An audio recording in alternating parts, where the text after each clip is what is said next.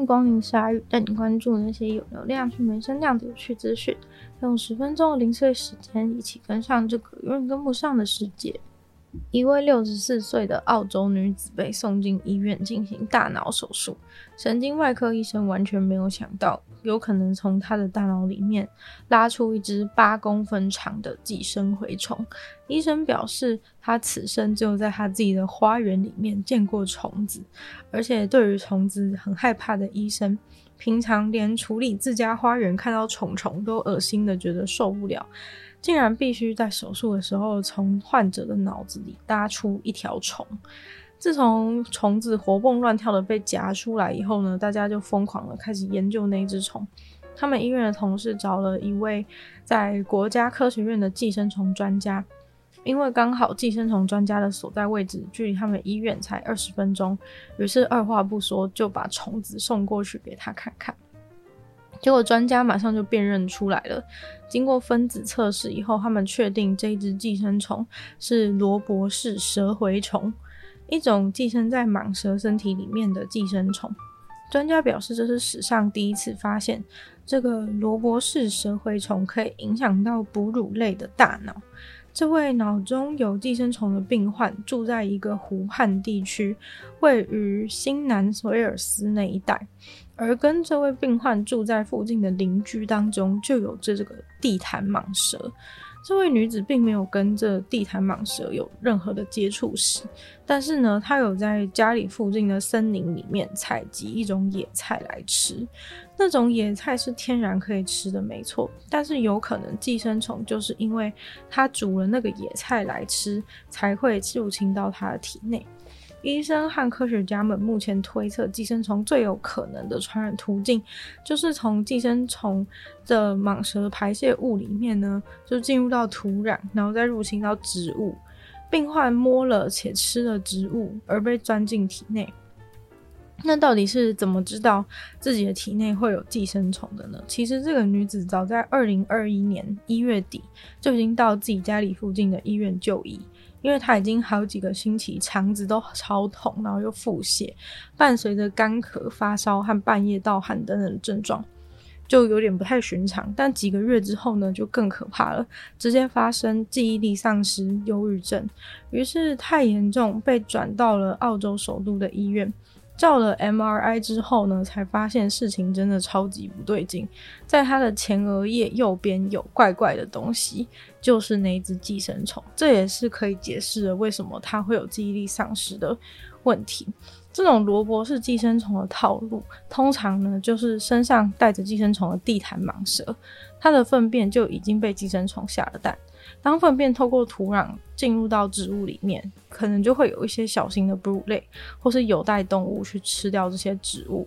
而地毯蟒蛇有时候也会吃到已经感染的寄生物等的动物，于是呢，寄生虫又再次回到了蟒蛇的体内。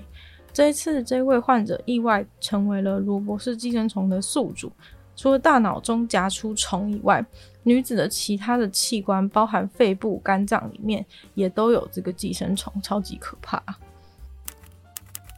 买不起房子吗？租金也觉得超贵吗？不是只有台湾人有这种想法，美国现在越来越多年轻人面临类似的困扰，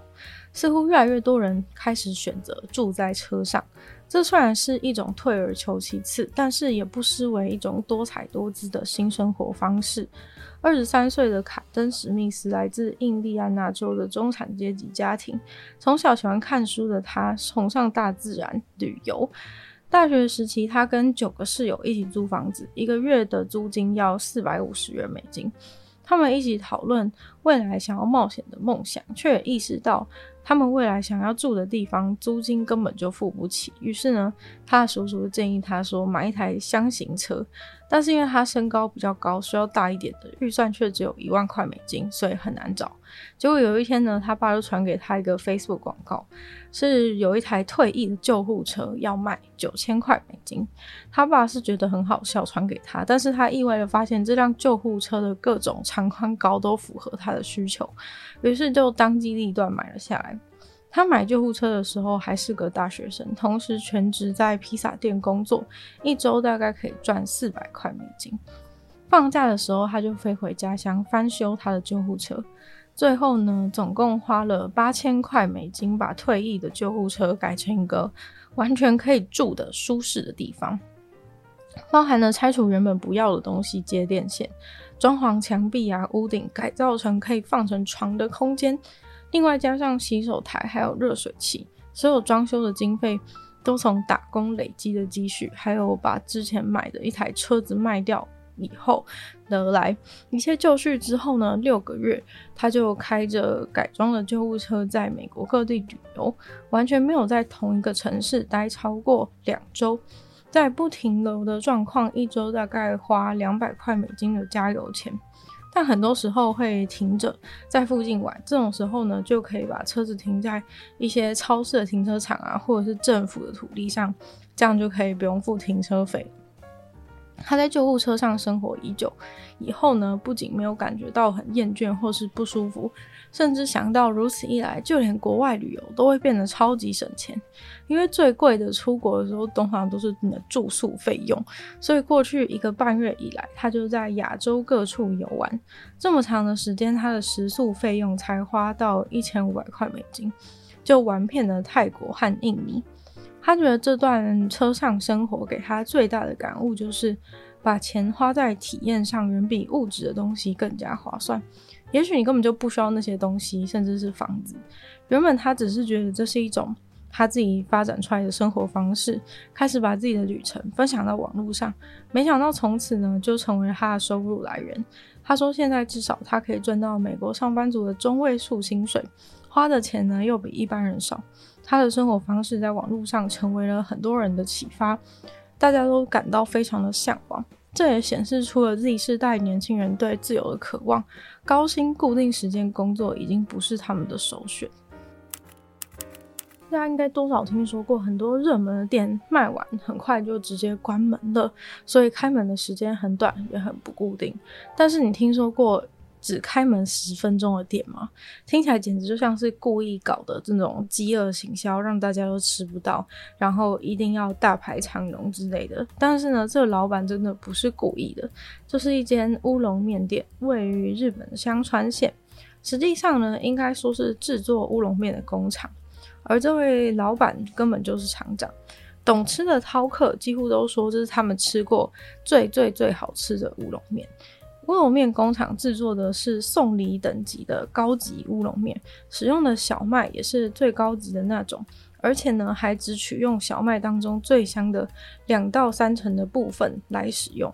据说这个面之所以好吃，就是因为那个小麦真材实料的香气。不过，为什么这间店只能开十分钟呢？其实是因为厂长实在是太忙。卖现场的面根本就只是一种福利的放送，并不是他真的要经营的事业。他只是利用他休息中午的时间来卖个几碗面给大家吃。当然呢，也别想吃其他的配菜，只能选冷的或是热的，就单纯是那个面。但是光是那个面呢，就让这么多人都愿意，即使常常扑空，还要排队排好久，还是一定要来。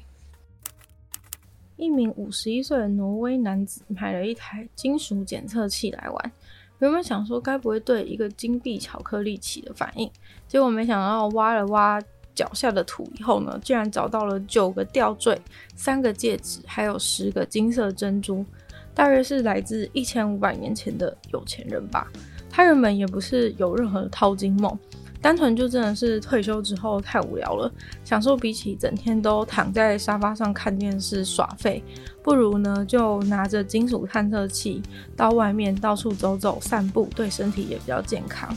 谁也想不到呢，他才刚买没多久，在附近走一走，一下就挖到了这么多的金子，甚至连考古博物馆的总监都说，在同一个地点这么多金子同时一次挖到，真的是太不寻常了。